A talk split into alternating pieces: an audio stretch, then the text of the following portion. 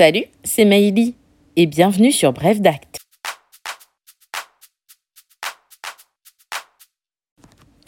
Nous allons parler aujourd'hui d'un sujet qui crispe quasi tous les vendeurs lors de la cession de leurs biens immobiliers et qui forcément touche au porte-monnaie. Vous en avez forcément entendu parler un jour ou l'autre. Il s'agit de l'impôt sur la plus-value immobilière. En ma qualité de notaire assistante, je me retrouve constamment dans la position délicate d'avoir à annoncer aux clients, parfois quelques jours avant la signature de leur acte de vente, que la cession de leur bien immobilier génère une plus-value, laquelle est soumise à un impôt. Cette plus-value immobilière, due par le vendeur, est le résultat de la différence entre le prix de vente et le prix d'acquisition du bien vendu. En d'autres termes, c'est le gain que vous réalisez en vendant votre bien immobilier. Par exemple, vous vendez votre bien 300 000 euros, mais l'avez acquis moitié moins cher. Vous réalisez un gain de 150 000 euros, lequel est soumis à l'impôt. Cet impôt n'est ni plus ni moins qu'un impôt sur le revenu, lequel fait également l'objet de certaines déductions fiscales et abattements. Pour reprendre mon exemple de gain de 150 000 euros, vous ne serez pas directement taxé sur cette base. En effet, votre prix d'acquisition se voit majoré d'un certain nombre de frais et dépenses impactant le montant de votre plus-value, comme par exemple avec les frais réels que vous déduisez dans votre déclaration d'impôt sur le revenu. En matière de plus-value immobilière, vos frais d'acquisition, ce que l'on appelle communément les frais de notaire, viennent majorer votre prix d'acquisition. On dit aussi dans notre jargon qu'ils sont déductibles. Soit pour leur montant réel, c'est-à-dire ce que vous avez vraiment payé quand vous avez acheté, soit pour une valeur égale à 7,5% de votre prix d'acquisition, ce qui est le plus souvent avantageux. Si vous ne les avez pas payés, car le bien vous a été donné et que c'est le donateur qui les a payés par exemple, ils ne seront pas déductibles. Seuls les euros que vous aurez sortis de votre poche comptent. Viennent également majorer le prix d'acquisition les travaux que vous avez réalisés sur votre bien immobilier, soit pour leur montant réel, soit pour une valeur égale à 15% de votre prix d'acquisition si vous détenez le bien depuis au moins 5 ans.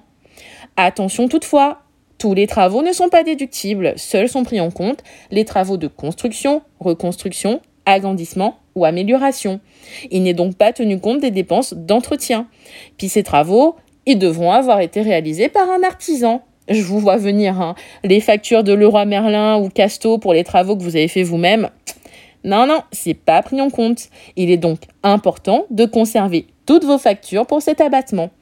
Notez que si nous sommes dans le cadre de la vente d'un terrain à bâtir, sont pris en compte les frais de voirie, réseau et distribution sont déductibles parmi les autres petites dépenses qui peuvent diminuer le prix de cession ou majorer le prix d'acquisition, les frais d'agence, les frais de diagnostic, les indemnités d'éviction que l'on va verser au locataire pour pouvoir vendre le bien libre, les honoraires d'architecte ou encore les frais de main levée que nous avons évoqués la semaine dernière.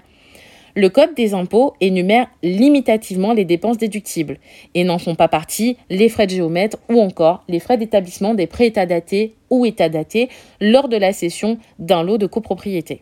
Cet impôt est assimilé à un impôt sur le revenu, comme je vous l'ai dit. Et à ce titre, vous devez le déclarer dans votre déclaration d'impôt sur le revenu l'année suivant votre vente. À ce titre, il sera pris en compte pour le calcul de votre revenu fiscal de référence. Pensez à faire vos calculs avant de mettre en vente et vous rapprocher des professionnels de l'immobilier pour connaître le montant imposable de votre plus-value et de votre service des impôts pour simuler votre revenu fiscal de référence. Si vous êtes borderline, rappelez-vous que ce dernier est pris en compte pour l'octroi des allocations ou encore des bourses aux étudiants. Sachez que cette déclaration ne constitue pas un double paiement de l'impôt. Vous vous rappelez, je vous avais expliqué que le notaire avait plusieurs casquettes, dont celle de collecteur d'impôts. À l'occasion de votre vente, la plus-value sera reversée par le notaire aux impôts par prélèvement sur votre prix de vente. Si vous vendez 200 000 euros et êtes redevable d'un impôt sur la plus-value nette à payer de 20 000 euros, alors le notaire vous remettra 180 000 euros sur votre prix de vente. Comme tout principe, il y a des exceptions. Ou plutôt ici, on va parler d'exonération. Et je vous vois venir, vous vous posez cette question. Est-ce qu'à chaque fois que je vais vendre un bien immobilier, je vais payer de la plus-value? Vous devez le savoir, lorsque vous vendez votre résidence principale, vous êtes exonéré du paiement de cet impôt. C'est l'exonération la plus connue et la plus commune. Il existe en effet plusieurs causes d'exonération tenant à la nature du bien vendu, à son montant ou encore à la considération de la personne qui vend. Suivez-nous, nous vous expliquerons prochainement cela. J'espère que ce petit topo sur les plus-values immobilières des particuliers vous a plu.